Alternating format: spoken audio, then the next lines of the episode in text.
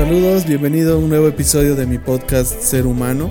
El, título de este episodio es Aprendiendo a vivir con mi dolor. Esta semana hemos estado hablando acerca de varios temas relacionados con lo que es el, dolor y el sufrimiento, acerca de todo lo que creo que creo que viene en este tema o se me ocurrió porque creo que hemos pasado unos meses de, de bastante dolor, de bastante sufrimiento eh, como, como humanidad.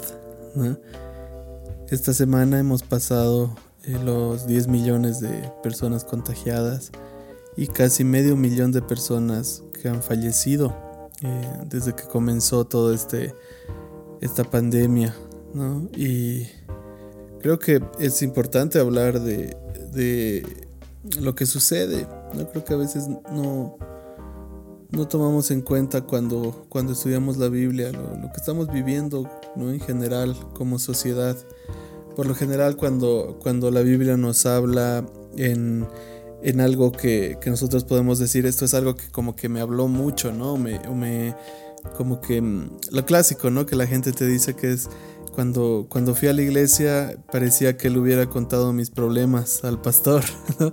cosa que él habló de todo lo que yo he estado pasando, cosas así. Casi siempre es bien personal, pero en en lo que creo que se nos olvida es hacerlo también comunitario. Cuando leamos la Biblia, cuando busquemos a Dios ahí, ¿qué nos dice eh, la Biblia acerca de la vida en comunidad? Y de eso se trata este, este episodio, ¿no? Aunque el título es Aprendiendo a vivir con mi dolor, creo que es algo que como sociedad tenemos que, que superar y, y buscar eh, superar juntos, ¿no? que es el, el, tema del dolor, porque hemos visto no solo dolor por enfermedad, ¿no? como, como pasó con, con eh, la pandemia de, del COVID-19, eh, también vemos el, el dolor de, de la sociedad que, que, viene por el, por el abuso, viene por el racismo, viene por eh, las instituciones que están eh, en cierta forma viciadas, ¿no? O, ensuciadas, que tienen ahorita una imagen mala. Y creo que empezamos a ver estas, estos tiempos, momentos o cosas que suceden así como, como algo que, que ocasiona mucho dolor, ¿no? El, tema de, de, ver ahí el video hace, hace ya como un mes ¿no? Eh, que todo el mundo pudo ver el video de, de, George Floyd con una rodilla de un policía en su cuello. Él no podía respirar. Y creo que nos causa mucho, mucho dolor, ¿no? Por eso se desencadenó todo lo que pasó después, ¿no? Que, eh, se le dio fuerza a un movimiento, empezaron a hacer protestas en medio de una de una cuarentena. La gente salió a protestar. Eh, hubo gente que estuvo igual eh, saqueando tiendas, que, que eh, tal vez con alguna... Que es algo que inició como una buena... como una buena iniciativa, como una buena idea, el, poder salir y, manifestar eh, una, una, un lamento ¿no? general que es el de el de pedir que se detenga el, el racismo ¿no? en, el, en el país de Estados Unidos, eh, pero terminó con, causando más dolor. ¿no? Imagina a los dueños de las tiendas que han sido saqueadas, ¿no? incluso eh, vi una foto que era de la puerta de una tienda eh, justo por donde estaban manifestándose, ¿no? donde había una, una marcha y, y, para evitar que lo saquen, el dueño de la tienda puso un letrero que decía, por favor, no, no saquen, esta tienda es, es propiedad de una persona de color. ¿no? Y, y algo que intentó detener el dolor terminó causando más dolor. ¿No? Entonces, eh, creo que ese es una, un ejemplo macro de lo que sucede dentro de nosotros porque nosotros también tenemos que lidiar con el dolor, y cómo nosotros lidiamos con el dolor es como empieza, empieza a, empezamos a, dar nuestra, nuestro testimonio ante la gente. ¿no? Creo que eh, tal vez sin, sin, haberlo querido o, yo creo que, que si, si, hubiera tenido la elección George Floyd de, de, pasar a ser un ícono de un mártir algo que se empezó a usar como una imagen, su nombre, todo lo que pasó, ¿no? Todo lo que desencadenó su muerte, si le dieras a elegir entre que suceda eso, que haya más, más eh, conciencia de lo que sucede afuera de, de, lo que cada uno de nosotros conoce, ¿no? Creo que rara vez vemos una, una violencia tan marcada dentro de, dentro de una sociedad, ¿no? Como, como lo que sucedió ahí en Estados Unidos, incluso ahí mismo, dentro del país, es un país tan grande que se ven distintas realidades en distintos tiempos y, aquí también, ¿no? Eh, todavía en, Bolivia estamos mucho más alejados de eso, pero vivimos con eh, dolor, vivimos con racismo, vivimos con temor. Creo que esta, este tiempo, esta, esta pandemia, esa cuarentena lo que nos hizo, em, o, lo, que nos ha brillado es a, reconocer el temor, a, despertar con el temor, a estar preocupado. Y, estamos viendo las noticias y decimos cuántos contagiados hay, cuántos hay en esta zona, cuántos se sanaron, cuántas personas han fallecido por, estos, eh, por esta enfermedad. y muchas veces em, lo vemos lejano, ¿no? Hasta que alguien que conocemos empieza a tener los síntomas, va, a hacerse pruebas y todo eso. Entonces, em, creo que como, como sociedad lo que tenemos que hacer es aprender a, a lidiar con el dolor. Y como todo lo que es en sociedad, empieza dentro de uno mismo, ¿no? Entonces ahí quiero que te preguntes cómo lidias tú con el dolor en tu vida, cómo, ¿Cómo has lidiado este tiempo con la incertidumbre, con el temor, con esas, esas, em, esos momentos de, de que causa el temor, el no saber lo que, lo que va a pasar o no entender lo que está pasando? así que, eh, en primer lugar, quiero invitarte a que puedas analizar tu vida, cómo, cómo lidias con ese dolor, cómo lidias con las cosas que, que te ocasionan pensamientos, emociones negativas que, ocasionan que tal vez pierdas la confianza en, determinado momento, ¿no? Pero eh, sobre todo quiero invitarte esta tarde o el momento en el que estés escuchando este, este episodio eh, si tú puedes vivir con tu dolor. Porque cuando no podemos vivir con nuestro dolor, empezamos a manifestarlo de distintas formas. Em, puede ser con violencia, ¿no? Creo que, creo que fue Martin Luther King que dijo que la violencia es el lenguaje de los oprimidos.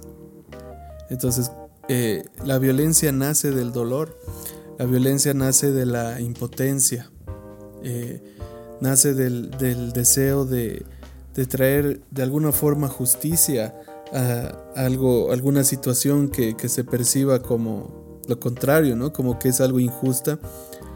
Y en algún momento no pudimos hacer algo para, para que cambie esa situación y nos tocó vivir momentos de dolor. Entonces, una de las respuestas que, podemos tener cuando esa situación pasa o, a medida que la estamos viviendo es de convertirnos en personas violentas. Y, todo, todo lo que lo que desencadena el dolor no puede terminar en eso, en violencia, en muerte. Yo creo que inicia como, como impotencia. Eh, porque en primer lugar tal vez un momento en el que nos percibíamos como débiles y pensábamos que no, no íbamos a poder cambiar una situación y luego dejamos de ser débiles o de percibirnos débiles. Y en lugar de, de atacar o, o, de ser atacados, perdón, de sentirnos víctimas, nos, nos convertimos en victimarios. Y empezamos a abusar tal vez de las personas que, que no, no, no tenían la culpa, tal vez de personas que no tenían nada que ver con nuestro dolor, pero que nosotros hemos decidido que los, los vamos a hacer responsables de alguna manera.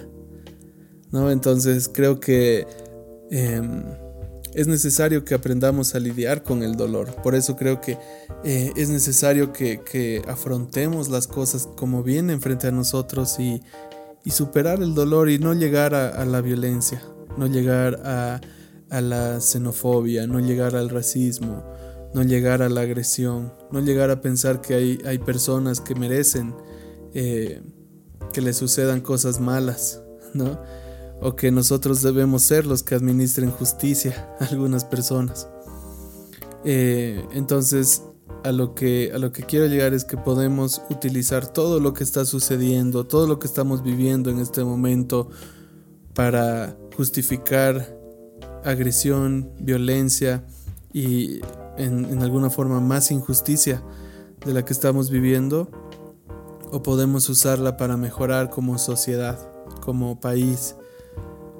Eh, creo que en, Bolivia hemos, hemos, pasado tiempos de eh, bastante oscuros, ¿no? Que, fueron tiempos difíciles desde el año pasado ya, ¿no? Tal vez el mundo está en crisis hace, hace cuatro meses, cinco meses. Nosotros estamos en crisis hace unos ocho meses por lo menos, Crisis políticas, crisis sociales, crisis eh, de gobierno, crisis, eh, lo, que, lo que hemos vivido recientemente, ¿no? Crisis de, eh, sanitarias.